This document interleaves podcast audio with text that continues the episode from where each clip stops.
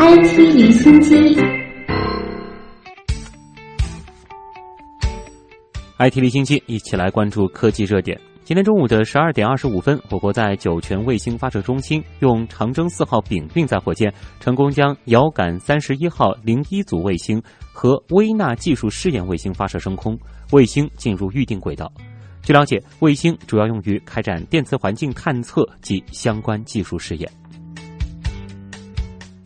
从二零一八软件定义卫星高峰论坛上传出消息，我国首颗软件定义卫星“天智一号”目前研制进展顺利，预计今年下半年将会在酒泉卫星发射中心搭载发射升空。根据介绍，“天智一号”是一颗以软件定义为主的卫星，主要载荷为能耗低、计算能力强的小型云计算平台，还包括一台超分相机和四部国产智能手机。与传统卫星自成封闭体系不同，天智一号呢更加智能，系统更加开放，主要侧重于提供集成通用软件的平台化解决方案，开发适合不同卫星平台的航天软件，并且推出航天应用商店。根据相应流程，所有人都可以为卫星开发软件，并且将开发的软件上注到天智一号，开展在轨试验。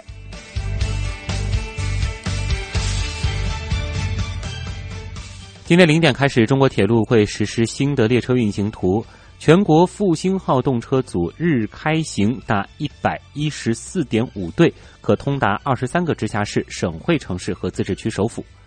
根据介绍，铁路新图增加八对，时速为三百五十千米的复兴号动车组列车，北京至上海间通过压缩停站，实现最快四小时十八分可达，较调图之前再压缩六分钟。北京至杭州、合肥间旅行时间较现在最快列车分别缩短三十六和二十分钟。自去年六月二十六号复兴号动车组列车在京沪高铁正式双向首发，以及更大的容量、更高的舒适度和安全性，深受国人好评。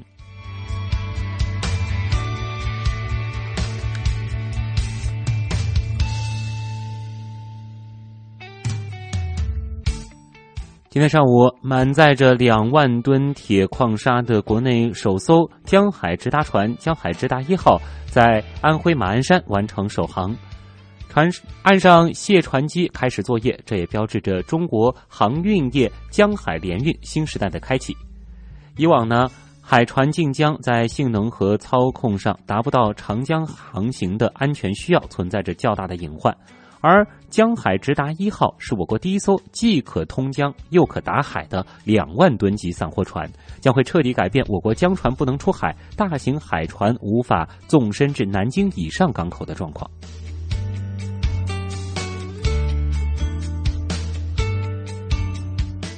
最近，复旦大学微电子学院教授张卫周鹏团队实现了具有颠覆性的二维半导体准非易失存储原型器件。开创了第三类存储技术，解决了国际半导体电荷存储技术中写入速度与非易失性难以兼得的难题。这一成果今天是在线发表于《自然纳米技术》杂志上。目前的半导体电荷存储技术主要有两类，第一类呢是易失性存储，比如说是计算机当中的内存，断电之后啊数据就会立即消失；第二类则是非易失性存储，比如说我们常用的 U 盘。在写入数据之后，无需额外能量就可以保存十年。前者可以在几纳秒左右写入数据，第二类电荷存储技术则需要几微秒到几十微秒才能够把数据保存下来。这次研发的新型电荷存储技术是既满足了十纳秒写入数据的速度，又实现了按需定制的数据保存能力。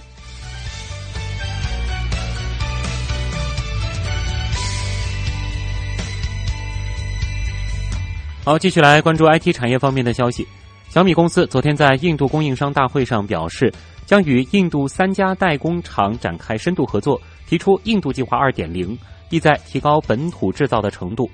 目前，小米在印度有两家代工厂，在印度销售的手机有百分之七十来自印度本土。小米计划今年第三季度将这一套供应链搬到印度，实现百分之一百印度制造。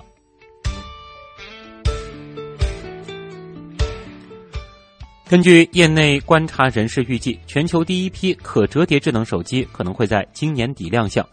很多品牌厂商都在加速研发相关产品项目。三星电子已经在韩国和美国申请了与可折叠智能手机有关的专利，预计公司将在今年公布可折叠智能手机的产品路线图。此外，苹果也申请一定数量的翻盖智能手机专利，其中包括一项三折叠显示屏设计专利。华为方面将会在今年底前推出首款可折叠智能手机，它也将因此成为第一家推出这类设备的品牌厂商。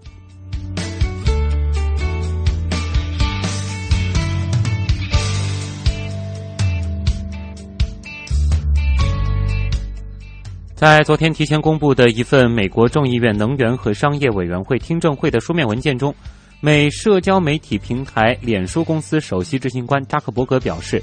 自己为用户数据遭窃用事件负责，但辩称公司一直在采取保护隐私的措施，只是做得不到位。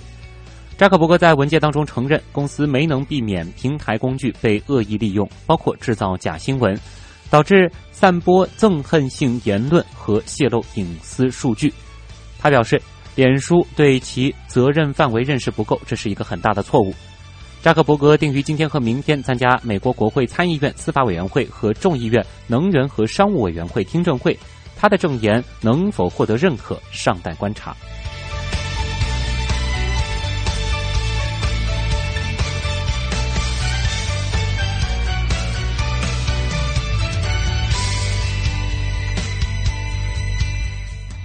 英国汇丰银行将引入人工智能技术，帮助发现洗钱、诈骗和恐怖分子融资等活动。